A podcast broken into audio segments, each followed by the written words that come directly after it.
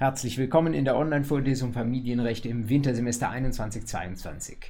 Dies hier ist die achte und letzte Einheit der Vorlesung und es freut mich, dass Sie bis hierhin durchgehalten haben. Und das, obwohl über der heutigen Veranstaltung ein Thema steht, das vom Familienrecht ein kleines bisschen abgeht, nämlich das Familienverfahrensrecht. Ich habe es schon angekündigt in der letzten Einheit. Ich glaube, das ist doch ein wichtiger Punkt, der ein bisschen dazugehört und es ist ein Punkt, der sonst irgendwie in Vergessenheit gerät. Zugleich soll das jetzt hier keine volle 90-minütige Einheit werden, sondern ich möchte Sie einfach nur im Überflug mitnehmen, über so ein paar Gesetze und Konzepte im Bereich des Familienverfahrensrechts. Es geht mir also nicht darum, mit Ihnen jetzt hier in Extenso Normen zu lesen, sondern ich möchte Sie ein bisschen in die Sorgen vielleicht auch davor nehmen, dass Sie da, wenn Sie mal mit solcher einer Materie in Berührung kommen sollten, dass Sie da sich vielleicht äh, drin verirren könnten. Es ist nämlich vielmehr so, dass Sie, wenn Sie sogar nur von außen einmal drüber schauen, dass Sie viele Parallelen zu dem entdecken werden, was Sie an anderer Stelle in anderem Gewand bereits längst kennen. Also, ähm, schön, dass Sie den Mut mitgebracht haben, sich darauf einzulassen. Ähm, wir starten gleich hinein. Vorher müssen wir aber mal kurz einen Rückblick machen auf das Thema der vergangenen Woche. Dort war die Überschrift Eltern und Kinder und wir hatten uns beschäftigt mit Rechten und Pflichten, die Eltern und Kinder miteinander verbinden. Und unter diesem Thema waren wir zunächst eingegangen auf den Unterhaltsanspruch, den wir in einer anderen Form ja bereits aus dem Scheidungsfolgenrecht oder sogar aus dem äh, Familien- und Trennungsrecht kannten. Das bedeutet, wir haben gesucht nach einem Unterhaltstatbestand, wir haben gesehen, dass das Ganze abhängt von der Bedürftigkeit des Berechtigten, dass wir das Unterhaltsmaß bestimmen müssen und auch schauen müssen, wie weit der, Verpflicht der Verpflichtete tatsächlich leistungsfähig ist. Und so ein bisschen ähnlich wie beim Scheidungsfolgenrecht äh, war der größte Punkt wahrscheinlich sogar schon der erste, nämlich der Unterhaltstatbestand. Allerdings hatten wir im Scheidungsfolgenrecht in den 1569 gesehen, da gibt es ganz viele verschiedene Tatbestände. Man muss schauen, welche, wenn überhaupt, eine Situation vorliegt, in der Unterhalt geschuldet wird. Und das ist jetzt im Verwandtenunterhaltsrecht denkbar einfach. Da gibt es nur die eine sehr, sehr kurze Vorschrift, nämlich den Paragraphen 1601, wo drin steht, dass Verwandte in gerader Linie verpflichtet sind, einander Unterhalt zu gewähren. Also im einfachsten Fall Eltern müssen ihren Kindern Unterhalt gewähren. Das kann sogar auch, wie in der Familie, ein ähm, Naturalunterhalt sein. Das finden Sie insbesondere nochmal im 1606 Absatz 3 Satz 2, wo drin steht, wenn ich ein Kind erziehe und bei mir wohnen lasse, dann ist das in der Regel schon die Form von Unterhalt, die ich ihm schulde. Aber insbesondere dann, wenn ein Ehegatte als alleinerziehend zurückgelassen wird und ein anderer Ehegatte dann auszieht, oder ein anderes Elternteil des Kindes dann auszieht, dann kann es sein, dass wir einen Barunterhaltsanspruch des Kindes gegen diesen ausgezogenen Elternteil haben.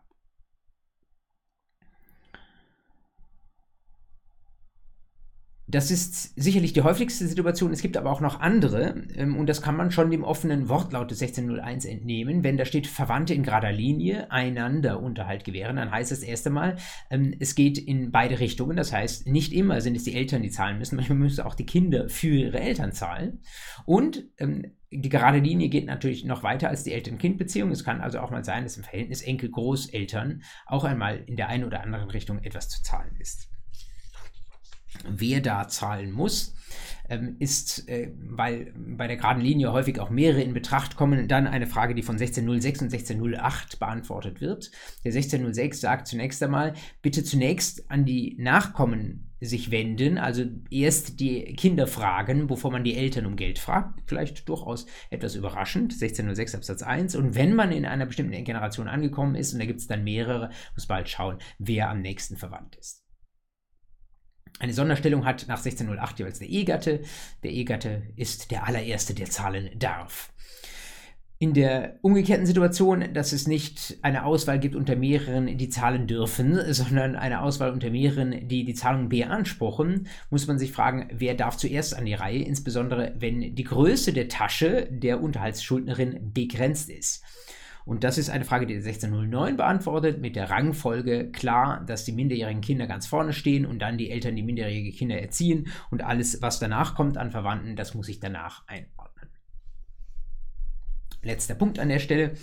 Wir hatten deutlich hervorgehoben, dass äh, es eine klare Trennung gibt zwischen den Unterhaltsansprüchen, die ein Kind gegenüber insbesondere einem ausgezogenen Elternteil geltend macht, und auf der anderen Seite dem Unterhaltsanspruch des alleinerziehungsberechtigten Elternteils, also das, was wir in 1570 und 1615l gesehen haben.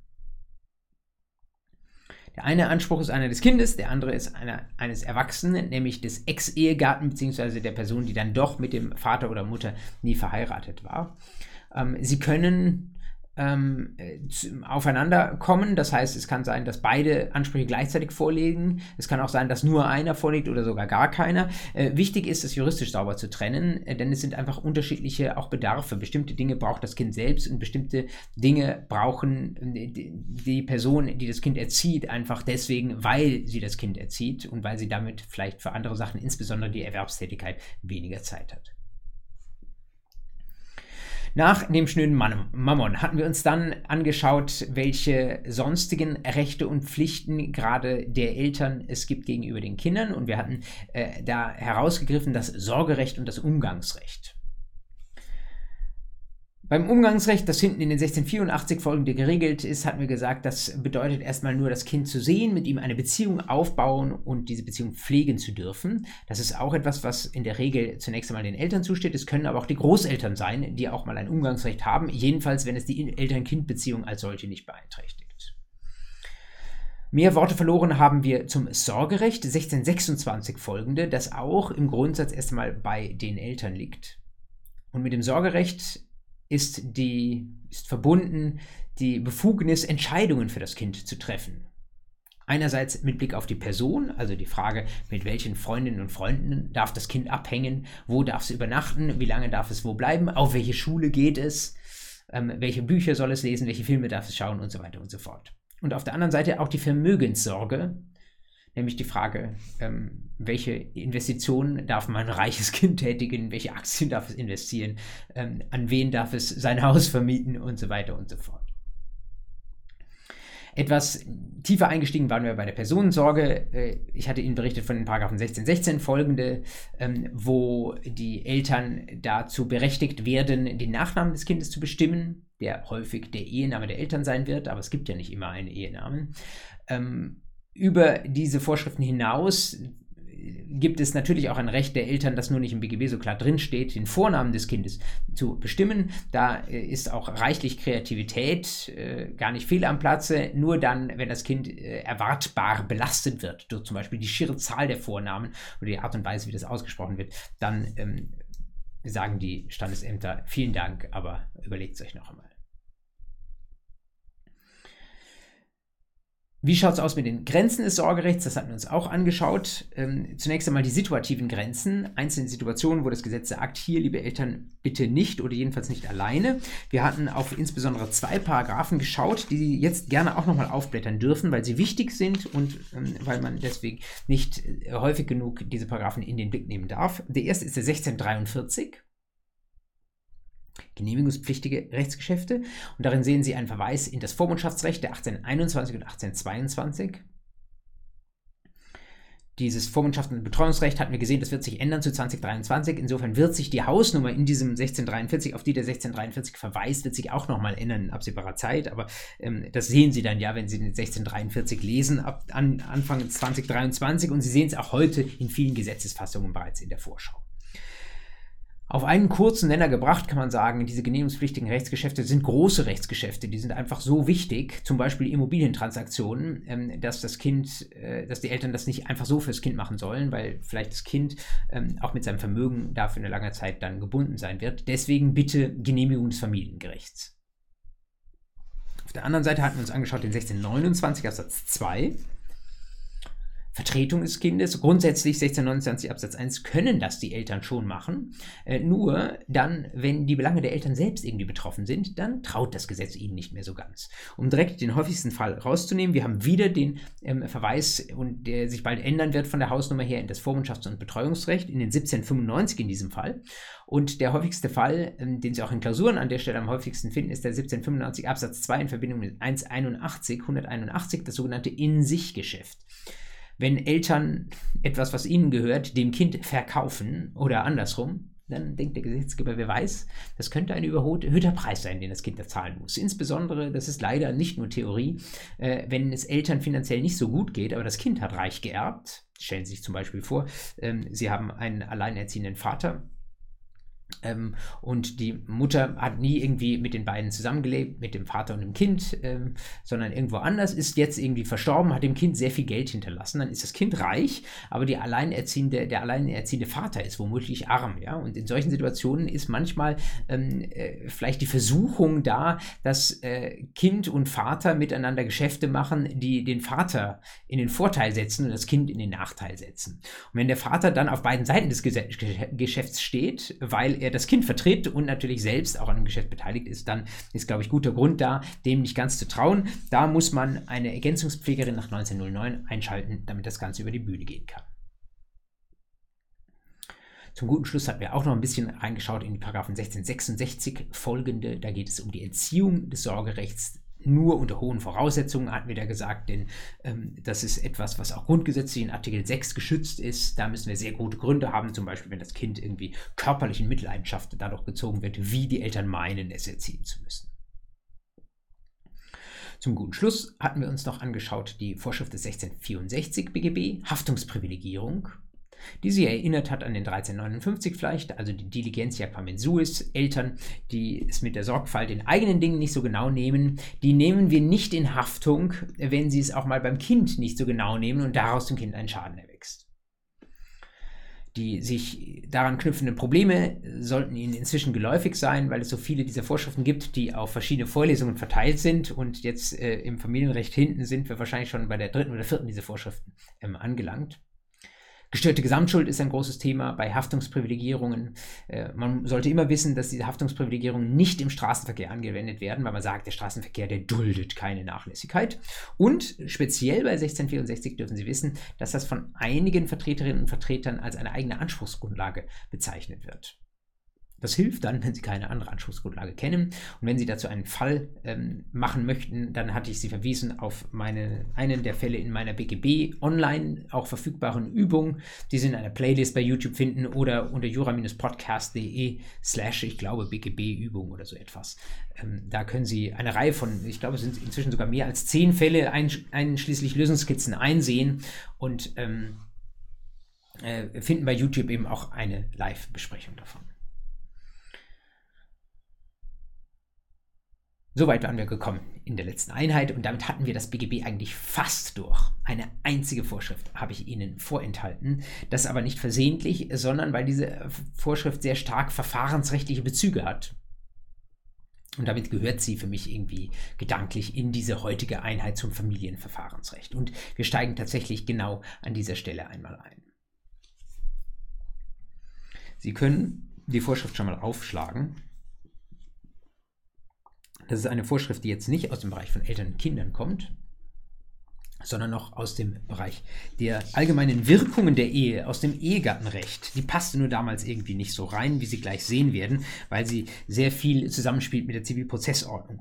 Wenn Sie nochmal die Paragraphen 1353 folgende aufschlagen, wo etwas die Rede ist von ehelicher Lebensgemeinschaft, was so Ehe, wie so Ehegatten miteinander leben sollen, was sie einander schulden, was passiert, wenn sie getrennt leben ähm, äh, und so weiter, dann sehen Sie ganz am Ende ähm, des fünften Titels, bevor das eheliche Güterrecht beginnt, den Paragraphen 1362. Und wenn Sie den unbefangen lesen, dann ist es ein bisschen schwer zu verstehen, was der will. Zugunsten der Gläubiger eines der Ehegatten wird vermutet, dass dem Besitz eines oder beider Ehegatten befindlichen beweglichen Sachen dem Schuldner gehören. Naja, warum ist das wichtig? Ähm, wem hier was gehört? Ähm, warum muss man das Eigentum des Schuldners vermuten? Was ist das überhaupt eine, für eine Situation, wo wir darum, darüber Gedanken machen, wer hier Schuldner von irgendetwas ist und äh, ob dem irgendeine Sache gehört? Um Ihnen da vor Ihrem gedanklichen Auge die Situation, äh, in der diese Vorschrift spielt, ein bisschen besser aufzumalen, muss ich Ihnen kurz ein bisschen einen Sachverhaltshintergrund geben. Den finden Sie dann auch nochmal angedeutet in den Notizen zu der nächsten Folie. Stellen Sie mal vor, stellen Sie sich mal vor, wir haben Ehemann und Ehefrau. Und der Ehemann, der hat sich finanziell etwas übernommen. Der ist nämlich eine Forderung von 50.000 Euro gegenüber einer Gläubigerin schuldig geblieben.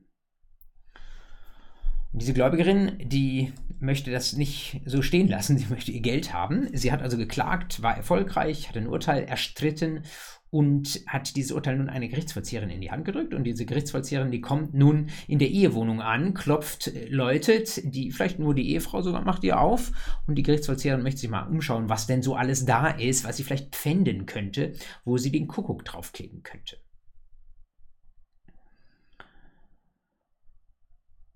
Und das, wo sie den Kuckuck draufkleben könnte, das darf sie dann ja, das nimmt sie, wenn es groß und schwer ist, vielleicht nicht mit, äh, aber Sie wissen, dass aus dem Zwangsvollstreckungsrecht, ähm, das kann dann einer Verwertung zugeführt werden und so kann die Gläubigerin letztlich zu ihrem Geld kommen. Jetzt gehen Sie mal davon aus, unsere Gerichtsvollzieherin sie schaut sich in der Wohnung um, sie sieht viele kleine Sachen und was sie in der Mitte ähm, der Wohnung sieht, ist irgendwie ein ganz großer Konzertflügel, so etwas, ja. Äh, also vielleicht einer äh, mit einem äh, bekannten Fabrikat. Äh, die Pianistinnen und Pianisten unter Ihnen kennen das mit den schwarzen Tasten unten. Äh, da kriegen Sie locker 50.000 Euro dafür. Äh, und das würde ja in unserem Fall helfen, damit die Gläubigerin ihr Geld sieht. Wunderbar, denn sie Gerichtsvollzieherin, da würde ich jetzt gerne meinen Kuckuck drauf machen kann sie das einfach so. Würde äh, unser Ehemann, der ja hier Schuldner ist, der die 50.000 Euro nicht bezahlt hat, würde der alleine wohnen, dann wäre das erstmal so kein Problem. Aber ohne bisher in eine Norm in der ZBO reingeschaut zu haben, wir können uns schon so von außen betrachtet vorstellen, dass es schwierig wird, wenn wir zwei Ehegatten haben, die sich eine Wohnung teilen. Denn dann muss sich ja eigentlich die Gerichtsvollzieherin bei jedem Gegenstand, den sie spannend findet, zum Beispiel dieser Flügel, muss sie sich die Frage stellen, ähm, darf ich das pfänden? Gehört das überhaupt den Ehemann oder gehört es vielleicht der Ehefrau? Wenn es der Ehefrau gehört, wäre es ja eine wie man im Vollstreckungsrecht sagt, schuldnerfremde Sache. Die darf ich nicht einfach pfänden. Die gehört ja nicht dem Schuldner. Das ist äh, jedenfalls, wenn wir nicht in Gütergemeinschaft sind, sind das zwei äh, unterschiedliche Menschen, Ehefrau und Ehemann. Sie sind in zwei, haben zwei unterschiedliche Vermögen und ähm, Schulden des Ehemanns sind nicht automatisch solidarisiert mit denen der Ehefrau. Das heißt, da darf ich nicht einfach auf das Vermögen der Ehefrau zugreifen. Und das ähm, führt äh, für die Gerichtsvollzieherin generell in dem nicht seltenen Fall, dass bei Ehegatten äh, die Pfändung versucht wird, führt zu einer sehr schwierigen Lage, nämlich, äh, dass ich eben nicht weiß, wem gehört was und dann die Frage ist ja, worauf kann ich zugreifen. Das können wir aber auch an einer Norm festmachen und dazu entführe ich Sie mal kurz in die ZPO. Schauen Sie mal hier. Paragraph 808 ist das, was die Gerichtsvollzieherin in dieser Situation im Sinn hat. Uns reicht die Lektüre des Absatz 1. Die Pfändung der im Gewahrsam des Schuldners befindlichen körperlichen Sachen wird dadurch bewirkt, dass der Gerichtsvollzieher sie in Besitz nimmt. Vereinfacht gesagt, auch Kuckuck reicht erstmal an der Stelle. Aber was ist die Voraussetzung? Diese Sachen müssen sich im Gewahrsam des Schuldners befinden. Gewahrsam ist etwas, was Sie ja vielleicht auch aus dem Strafrecht kennen, ja, aber das Vollstreckungsrecht arbeitet auch mit diesem Begriff. Äh, die Frage ist aber eben nun, ähm, ist das Gewahrsam des Schuldners also in unserem Fall ist das Gewahrsam des Ehemanns, wenn dieser Flügel da einfach in der Ehewohnung so äh, herumsteht. Das ist jedenfalls kein Selbstläufer, denn so oberflächlich betrachtet wäre es jedenfalls auch denkbar, dass unsere Ehefrau doch selbst auch Gewahrsam hat und dann wäre es nicht mehr allein Gewahrsam des Schuldners. Gibt es eine Vorschrift, die dazu hilft, die Sie sich vielleicht sogar schon dran kommentiert haben, wenn Sie in der ZPO schon mal ein bisschen unterwegs waren? Ja, die gibt es, nämlich den 739. Noch bleiben wir in der ZPO und der sagt,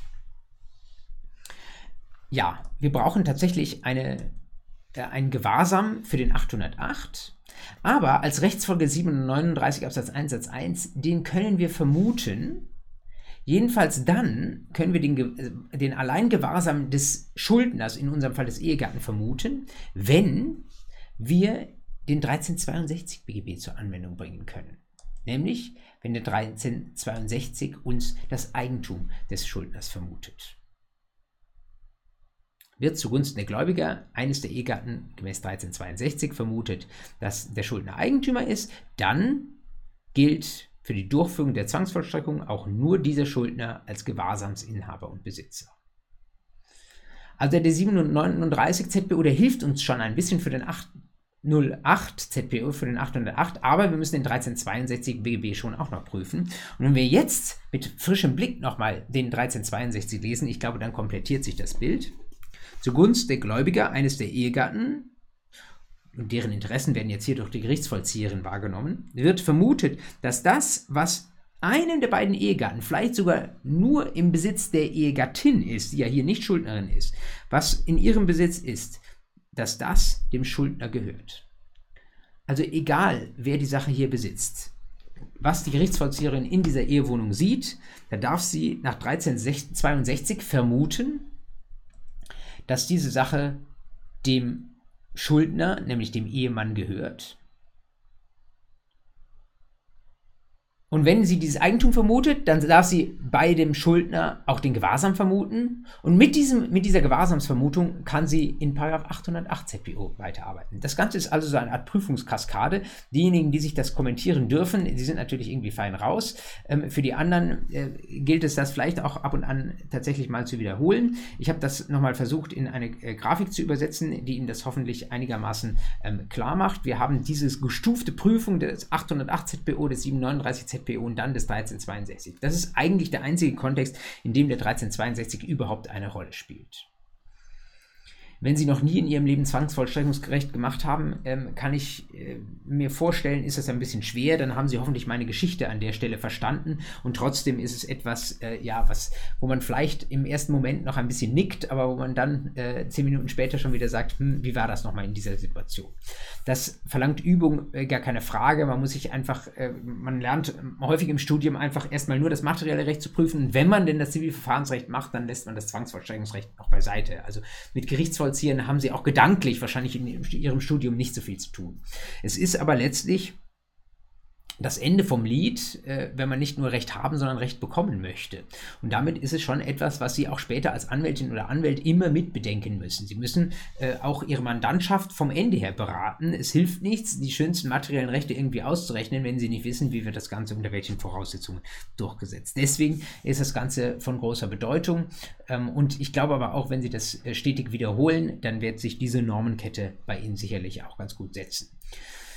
Exkurs, äh, wenn Sie mal einen Überblick brauchen zum Zwangsvollstreckungsrecht, da habe ich bisher leider noch keine Vorlesung aufgezeichnet, aber ich habe vor einiger Zeit mal so ein Überblicksvideo von ungefähr einer Stunde Dauer aufgenommen und bei YouTube unter ich weiß auch nicht, glaube ich, nicht in eine Playlist eingestellt, aber so. Also wenn Sie das bei YouTube einfach mal in die Suche eingeben, dann finden Sie das. Und ähm, da äh, ist mein Versuch in diesem Video gewesen, einfach mal so die Grundlagen des Zwangsvollstreckungsrechts so rüberzubringen mit dem Gesetz in der Hand, dass Sie danach schon mal davon gehört haben und einigermaßen orientiert sind.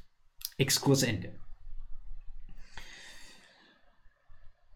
So viel zu einer ganz besonderen Verschaltung, die wir jetzt an dieser Stelle aufsammeln müssen äh, oder mussten, einfach deswegen, weil das, äh, das die letzte Vorschrift ist des BGB, über die ich Ihnen noch berichten wollte.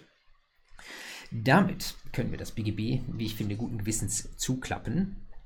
Es geht natürlich weiter im neuen Jahr das habe ich schon wahrscheinlich fünfmal angesagt, dass Sie äh, ab Januar die Online-Vorlesung Erbrecht erwarten dürfen. Äh, dann klappen wir es wieder auf, aber jetzt äh, Weihnachten darf es zubleiben. Und was wir uns jetzt für den Rest der Vorlesung noch anschauen, sind ähm, einfach so ein paar im Überblick, ein paar äh, Gesetze und Konzepte, nach denen streitige Familiensachen auch in der Praxis der Gerichte behandelt wird.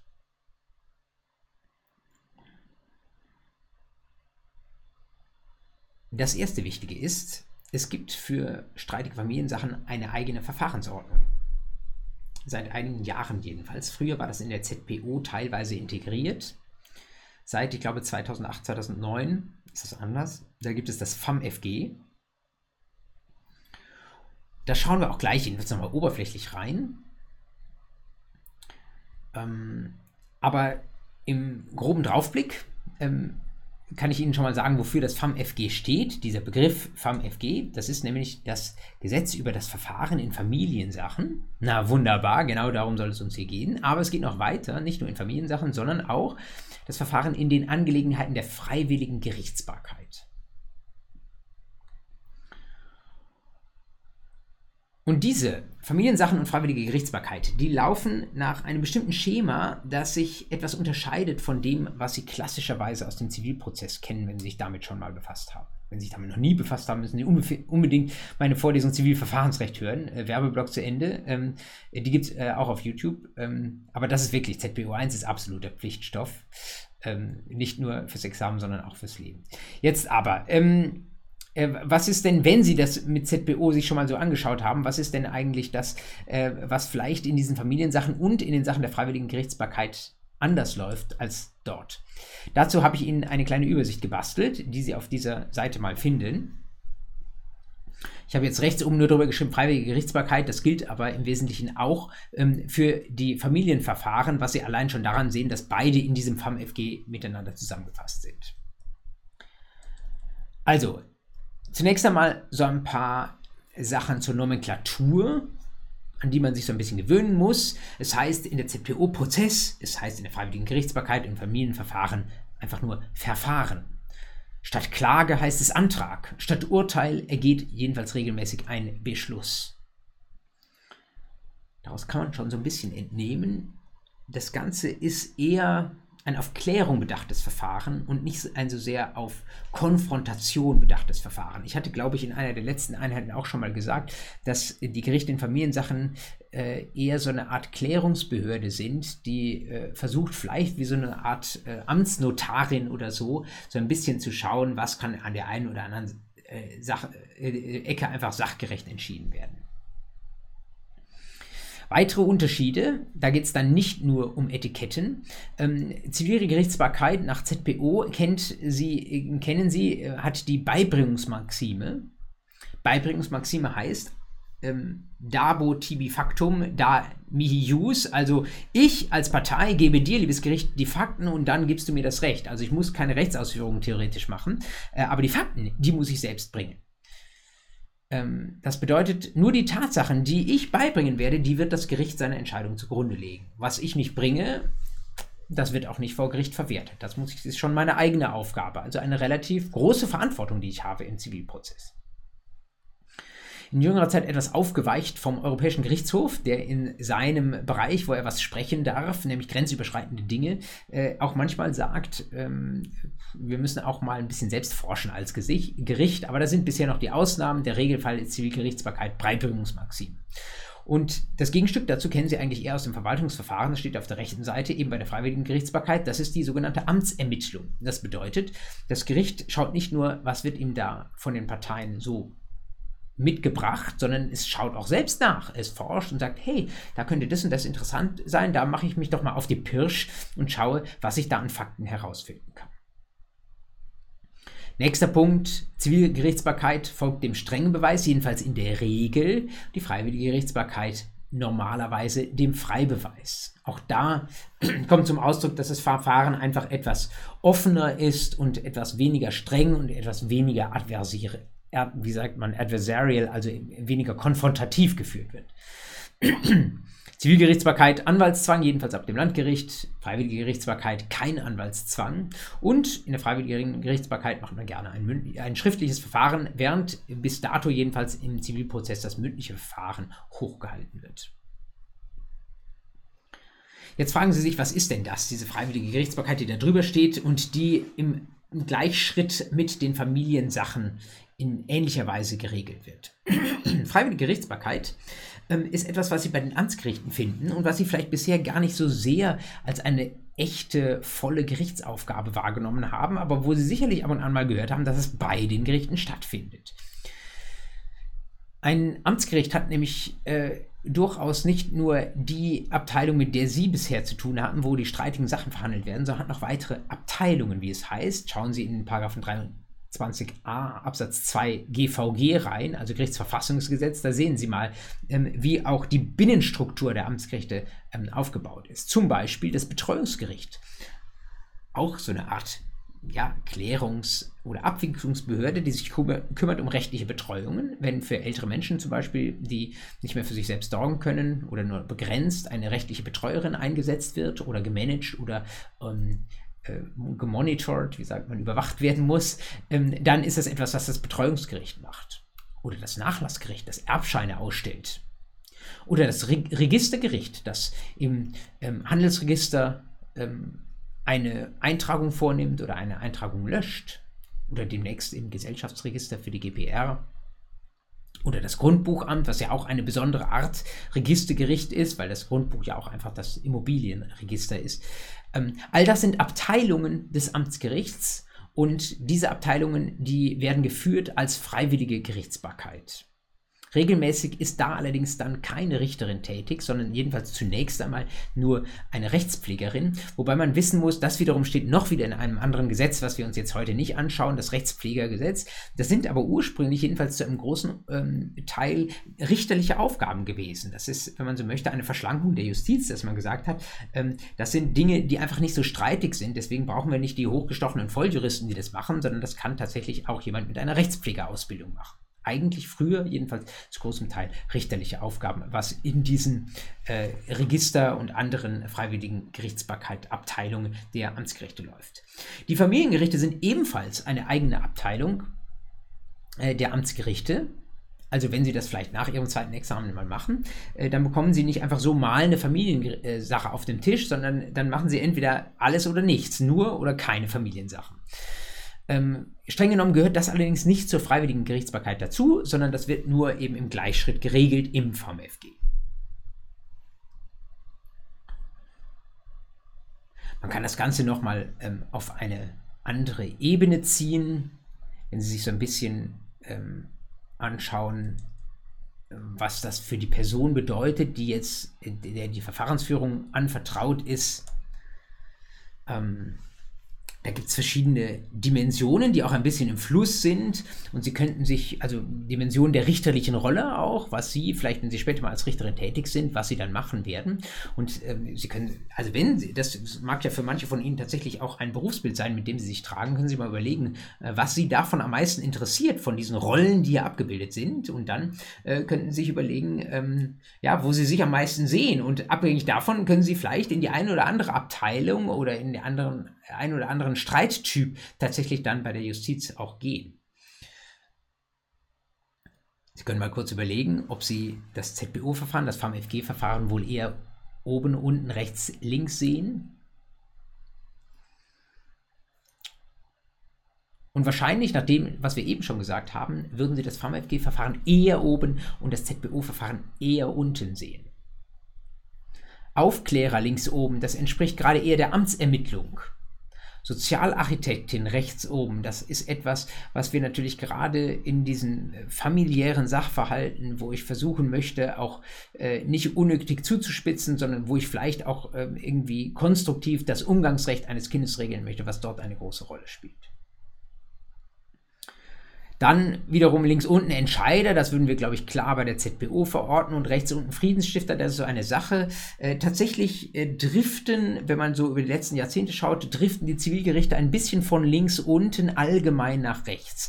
Nicht so sehr, dass äh, links oben Aufklärer, Amtsermittlung, wie gesagt, das ist eher so eine europäische Bewegung, die die deutschen Gerichte noch nicht so wirklich mitnimmt, sondern nur punktuell.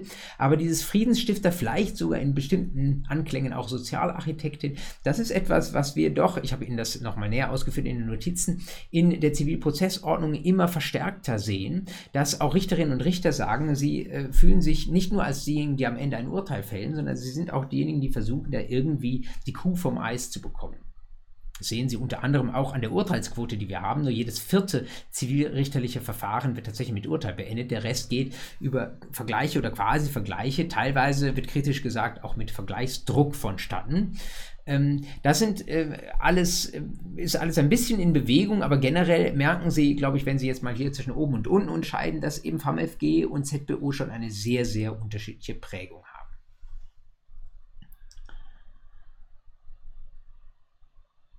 Und das können wir jetzt noch mal ein bisschen näher ausbuchstabieren, indem wir tatsächlich in dieses ominöse FAMFG einmal reinschauen. Dazu nehme ich Sie jetzt mal mit, wiederum in meinen Browser und scrolle da so ganz grob einmal durch wir schauen, wir lesen kaum eine Vorschrift direkt. Ähm, aber wie gesagt, ich möchte Ihnen auch ein bisschen die Sorge nehmen dafür, dass Sie mit diesem Gesetz nicht so gut umgehen können.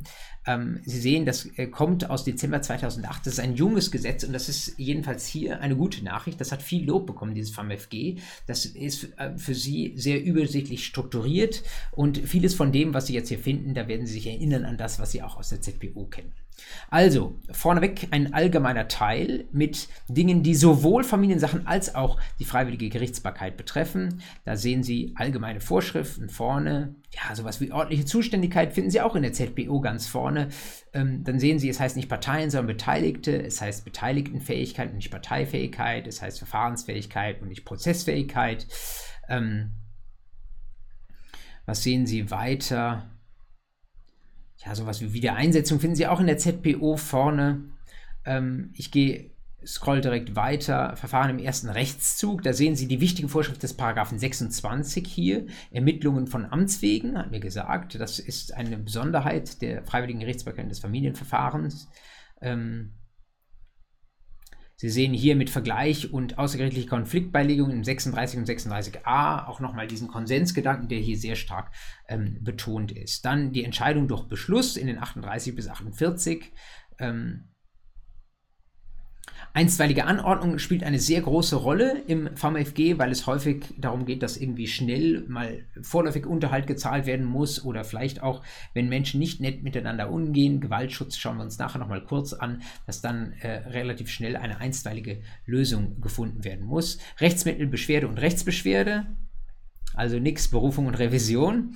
Ähm, es heißt dann Verfahrenskostenhilfe statt Prozesskostenhilfe, Kostenregeln, fast schon die ähnliche Hausnummer wie in der ZPO, Vollstreckung, Verfahren mit Auslandsbezug.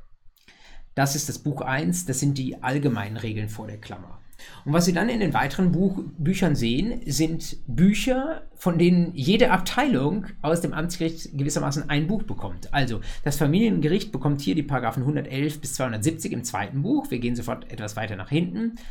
Dann gibt es für das Betreuungsgericht das Buch 3, das Nachlassgericht Buch 4, dann kommen noch die Registersachen und weitere ähm, Angelegenheiten der Gerichtsbarkeit. Das muss uns jetzt hier in dieser Familienrechtsvorlesung nicht weiter interessieren. Schauen wir zum guten Schluss nochmal hier nur auch wirklich grob an den Anfang rein. Bevor wir das tun, vereinfache ich Ihnen das, indem ich Ihnen eine ganz simple Grafik hierzu aufzeige. Wir lesen das dann gleich auch nochmal nach. Was wir gleich in 111 und 112 sehen werden, ist eine sehr grundlegende Unterscheidung zwischen zwei Typen von Streitigkeiten.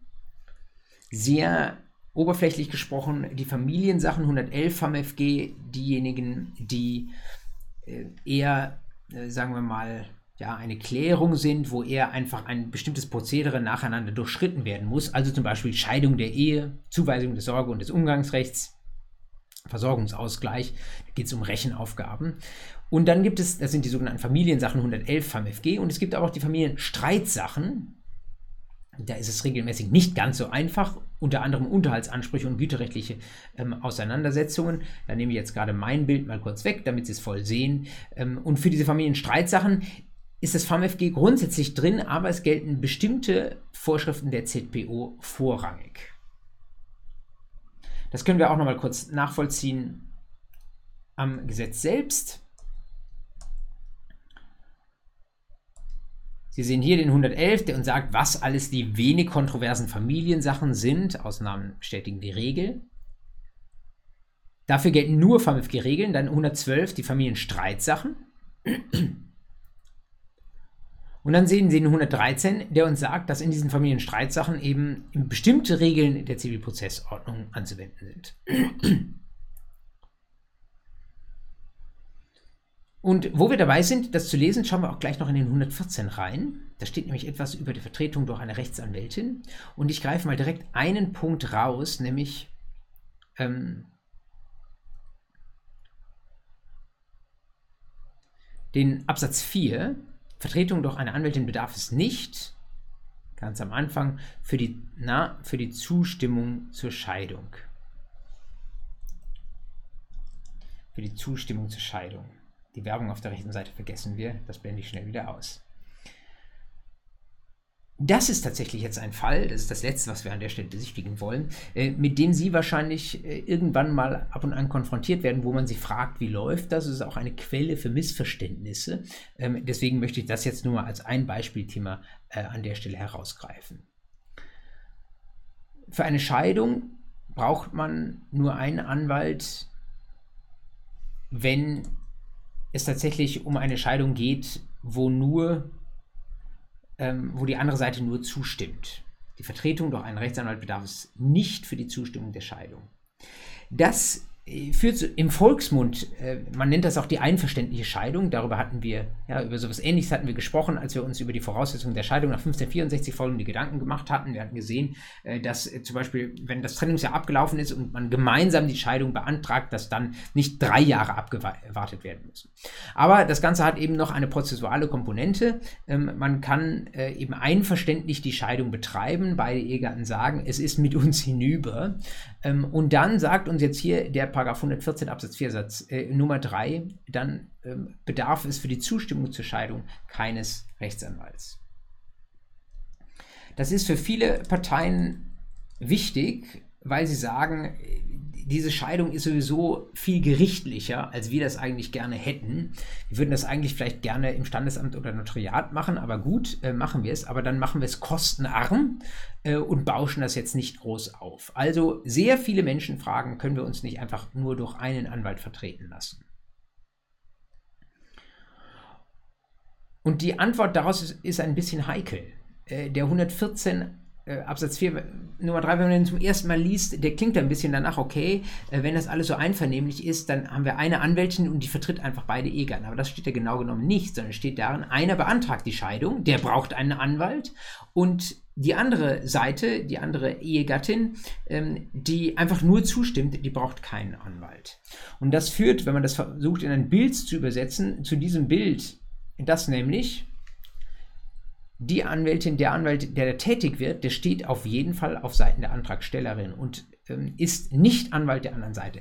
Das dürfte er auch gar nicht, da müssen Sie sich gar nicht groß mit anwaltlichem Berufsrecht beschäftigt haben, um zu erkennen, dass Anwälte niemals widerstreitende Interessen vertreten dürfen. Anwälte sollen immer auf einer Seite stehen und dessen Interessen ähm, voll und nachdrücklich vertreten. Äh, man würde sich sogar wegen Parteiverrat strafbar machen, wenn man das als Anwalt machen würde. Zwei Leute in einem Rechtsstreit ähm, vertreten, das geht nicht. Ähm, es gibt das aber ab und an, dass äh, Leute das machen. Dann äh, kommt so ein bisschen die modernere Schiene, die dann sagt, naja, vielleicht kann ich das irgendwie als Mediator machen. Ja, kann man. Man kann als Vermittler sich zwischen die beiden Seiten stellen, aber Vermittler ist wiederum etwas anderes als ein Anwalt. Und es gab vor ein paar Jahren einen relativ aufsehenerregenden BGH-Fall, wo nämlich ähm, eine Anwältin sich äh, nicht nur als Anwältin tätig geworden ist, die, wie es hier im Bild abgebildet ist, auf der Seite der Antragstellerin stand, sondern gleichzeitig als Mediatorin.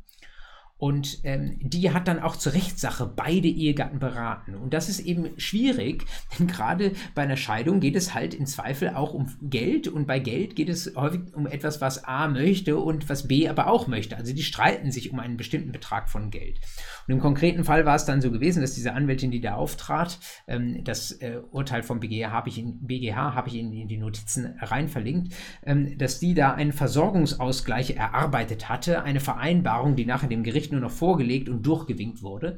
Und die war evident nachteilhaft ähm, für die Antragsgegnerin. Und ähm, da ähm, hat der BGH sehr klar gesagt, das darf man nicht. Man darf nicht so tun, als sei man Anwalt beider Seiten. Und dann ähm, ist der eine aber tatsächlich doch nicht rechtlich vertreten. Oder das, wo er dazu stimmt, das äh, ist enorm nachteilhaft für ihn. Und das führt dann zu einer Schadensersatzpflicht ähm, dieser Anwältin. Also äh, will sagen, ja, man kann eine Scheidung nur mit einem Anwalt durchführen, das ist technisch möglich, aber das ist dann kein Anwalt, der für beide da ist. Und einer macht es dann tatsächlich ohne Anwalt eine Sache, die ein bisschen, wo, wo man genau Bescheid wissen muss und wo man auch wissen muss, welche Risiken man eingeht, wenn man wirklich an der Stelle Kosten sparen möchte.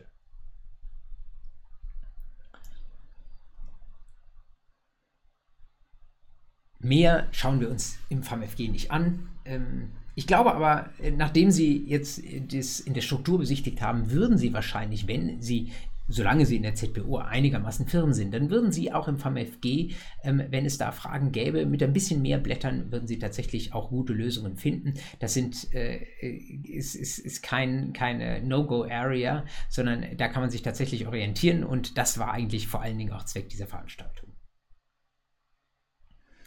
Zum guten Schluss möchte ich Sie noch auf ein Thema hinweisen, ja, was ein bisschen im BGB angelegt ist, was inzwischen aber auch in, nochmal in einem separaten Gesetz geregelt ist und was in der Praxis eine große Rolle spielt. Und ebenso wie die Sache mit der einverständlichen Scheidung ist das ein Thema, ähm, wo Sie mitunter vielleicht Wind davon bekommen. Ähm, hoffentlich nicht in ihrem näheren Umfeld, aber es äh, gibt dieser Fälle sehr, sehr viele. Es, sie sind bei Familienrechtlerinnen und Familienrechtlern an der Tagesordnung und es ist, äh, finde ich, gehört auch zur juristischen Allgemeinbildung dazu, dass man äh, für diese Fälle irgendwie gut vorbereitet ist, so ein bisschen weiß, welche Register man da ziehen kann, nämlich Gewaltschutzsachen. Sie kennen die Statistiken, äh, findet äh, leider auch in der Ehe viel, viel häufiger statt. Ähm, ich möchte nicht sagen, als man sich das wünschen würde, weil wünschen würde man sich das überhaupt nicht, aber als man denken sollte, findet es viel, viel häufiger ähm, statt. Ich habe Ihnen eine ganz billige äh, Grafik mal aus der entsprechenden aktuellen ähm, Bundesstatistik da rausgezogen. 150.000 Fälle von Gewalt in der Partnerschaft in Deutschland. Nur in der Partnerschaft und vier von fünf Opfern sind weiblich. Also etwas, was wirklich einfach erstmal nur traurig ist und wo es immerhin, muss man sagen, auch ein Bemühen des Gesetzgebers gibt, darauf äh, ein Stück weit zu reagieren. Und ähm, da möchte ich Sie einfach nur mal ein bisschen mit vertraut machen, was es da so gibt. Es gibt einmal eine alte Regelung, nämlich der 1361b, wenn Sie da mal reinschauen. Da geht es konkret um die Ehewohnung.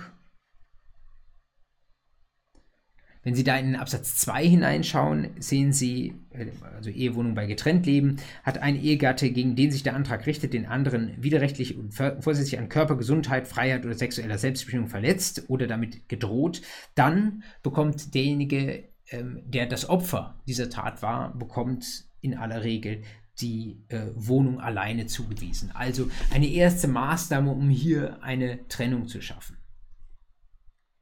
Allerdings äh, greift diese Regel nicht so weit, wie sie vielleicht greifen sollte. Aus der Systematik, jetzt haben wir doch noch mal ins BGB reingeschaut, Sie sehen es mir nach. Jetzt können Sie es wieder zuklappen. Äh, die Systematik des 1361b zeigt uns schon, dass es eine Regel, die ähm, gilt innerhalb von Ehen und natürlich gibt es Gewalt in der Partnerschaft, findet nicht nur innerhalb der Ehe statt. Das heißt, äh, wo wir in einer nicht ehelichen Lebensgemeinschaft sind, da äh, können Sie das BGB zugeklappt lassen, da wird der 1361b nicht anwendbar sein. Und ähm, der 1361b ist an, in andererlei Hinsicht aber auch schwach, ähm, denn da wird etwas über die Ehe gesagt, aber es ist nicht zum Beispiel von Kontakt- oder Näherungsverboten die Rede, was ja auch einfach wirksame Instrumente sind, von denen Sie sicherlich in der Presse auch schon mal gehört haben, dass sie ausgesprochen werden. Und da möchte ich Sie einfach mal äh, bekannt machen mit einem Gesetz, das jetzt außerhalb des BGB an der Stelle steht, nämlich dem Gewaltschutzgesetz. Und es ist ein wichtiges Gesetz und es ist vor allen Dingen aber auch eins, das man sehr, sehr gut überblicken kann. Deswegen blende ich Ihnen das auch nochmal äh, gegen Ende dieser Einheit kurz ein. Schauen Sie mal hier, Gewaltschutzgesetz. Gibt es eben erst 20 Jahre. Also äh, ist ein Thema, für das der Gesetzgeber in jüngerer Zeit sensibler geworden ist. Und das Gute ist, ähm, das ist überschaubar für sie. Es, also natürlich gehört das jetzt nicht irgendwie zum Examenstoff oder so, aber es ist etwas, ähm, ein, ein einfaches Gesetz, was ähm, vor allen Dingen auch sehr, sehr klare Rechtsfolgen hat. Genau das, was Sie im 1361b vielleicht vermissen, das finden Sie dort, nämlich einmal nicht Beschränkung auf die Partnerschaft, äh, auf die Ehe, sondern auch für alle anderen Arten von ähm, Partnerschaft. Menschen, die miteinander gelebt haben und wo einer sich dann gegen den oder die andere gerichtet hat. Und da gibt es eben die Kontaktverbote, da gibt es die Näherungsverbote, das sehen Sie direkt schon in Paragraphen äh, 1, gerichtliche Maßnahmen. Paragraph 2 ist gewissermaßen das unmittelbare Äquivalent zu 1361b und vor allen Dingen, das darf man auch nicht unter den Tisch kehren, Paragraph 4 Strafvorschriften. Ähm, das Ganze ist auch noch mit einer soliden Strafdrohung garniert. Das bedeutet, Gott sei Dank, wenn es überhaupt dazu kommt, dass das Ganze vor die Gerichte getragen wird, dann kann es tatsächlich auch ähm, ordentlich geahndet werden. Die Schwierigkeit ist natürlich, dass man das viele wollen ihre Partnerschaft schützen und hoffen, dass das irgendwann aufhört. Die Schwierigkeit ist, dass man das ähm, äh, überhaupt tatsächlich mal einer vielleicht dann auch gerichtlichen Überprüfung oder gerichtlichen Maßnahmen zuführt. Und das ist gewissermaßen dann auch der dahinterliegende Zweck, dass ich das jetzt hier in diese Einheit integriere. Ähm, ähm ich möchte Ihnen einfach berichtet haben, dass es diese Möglichkeiten gibt. Und ähm, es mag eben sein, dass von den vielen, die jetzt hier zuhören oder die im Laufe der Zeit zuhören, es Einzelne gibt, die in ihrem zukünftigen Leben mal von so einem Fall hören. Und ich glaube, in der Situation ist es gut, wenn man darüber weiß, dass es solche Möglichkeiten gibt und dann auch als Juristin oder Jurist, der davon hört, die entsprechende Hilfestellung geben kann, damit diese Kontaktnäherungsverbote und was das Gewaltschutzgesetz sonst noch alles an Möglichkeiten bereithält, damit das tatsächlich auch zur Anwendung gelangen kann.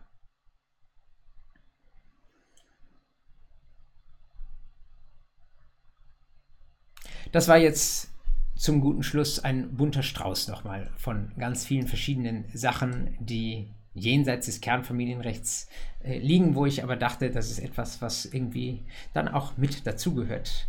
Und es freut mich, wenn Sie sich bis hierhin dafür interessiert haben ich glaube, ich kann sie jetzt guten Gewissens ins Erbrecht entlassen, möchte ich fast sagen. Ähm, ich binde das nochmal zurück an das, was ich eingangs gesagt habe. Äh, man könnte Familienrecht an vielen Stellen ausführlicher machen. Einmal natürlich der ganz große Bereich ähm, der Rechtspolitik, Stichwort Verantwortungsgemeinschaft, Stichwort das ganze Abstammungsrecht, wo sich in den nächsten Jahren wahrscheinlich sehr, sehr viel tun wird. Ähm, aber äh, Sie werden selbst gemerkt haben, dass, wir, dass es mir hier in dieser Vorlesung, die auf ungefähr gut eine Silvesterwochenstunde angelegt war, eher um Struktur und Konzepte ging und nicht darum, dass Sie jeden Paragraphen schon gesehen haben. Das scheint mir irgendwie so ein Mittelweg zu sein, den viele Universitäten auch gehen, in dem Bemühen, ähm, ja, nicht durch eine große Semesterwochenstundenzahl viele Studierende zu verschrecken, sondern auch ein bisschen sie anzulocken an das Familienrecht und ihnen zu zeigen, das ist ein Thema, wo das Leben tatsächlich spielt. Das sind nicht immer schöne Dinge, die da passieren, manchmal allerdings auch das. Und ansonsten sind es Dinge, ähm, ja, mit denen wir äh, tatsächlich in der Praxis auch äh, zukünftig immer viel zu tun haben werden. Und es ist tatsächlich auch ein spannendes Rechtsgebiet. Ich weiß, nicht jede und nicht jeder von Ihnen wird sich dazu hingezogen fühlen. Viele von Ihnen sehen sich irgendwie schon in der Großkanzlei oder, keine Ahnung, im Großraumbüro im Unternehmen eine ruhige Kugel schieben schieben oder tatsächlich auch ganz spannend arbeiten. Das ist auch völlig in Ordnung so. Es gibt wenige, glaube ich, Ausbildungen, ähm, die so viele verschiedene ähm, Berufe äh, möglich machen wie die juristische und da darf jeder seins wählen. Aber das Familienrecht ist eben eines, ähm, was sicherlich nah bei den Menschen ist und wo man viel auch mit den Menschen arbeitet, für die Menschen tun kann und äh, auch von den Menschen lernt.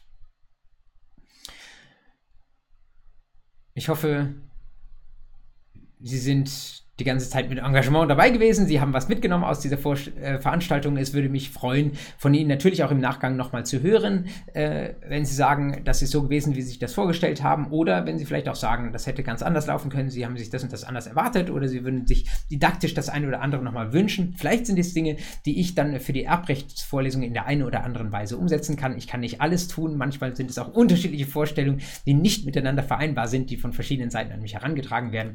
Aber ein Versuch ist sicherlich wert. Ähm, ich würde mich freuen, an der Stelle von Ihnen zu hören. Fragen beantworte ich Ihnen natürlich auch immer. Und ähm, ja, das soll es dann gewesen sein vom Familienrecht ähm, für dieses Jahr. Und ähm, jetzt wünsche ich Ihnen einfach nur noch frohe Feiertage, ganz viel Gesundheit in den nächsten Wochen und Monaten und einen guten Start ins neue Jahr. Es kann ja eigentlich nur besser werden und äh, ich hoffe, Sie sind genauso optimistisch wie ich. Also, wir sehen uns bald wieder. Machen Sie es gut.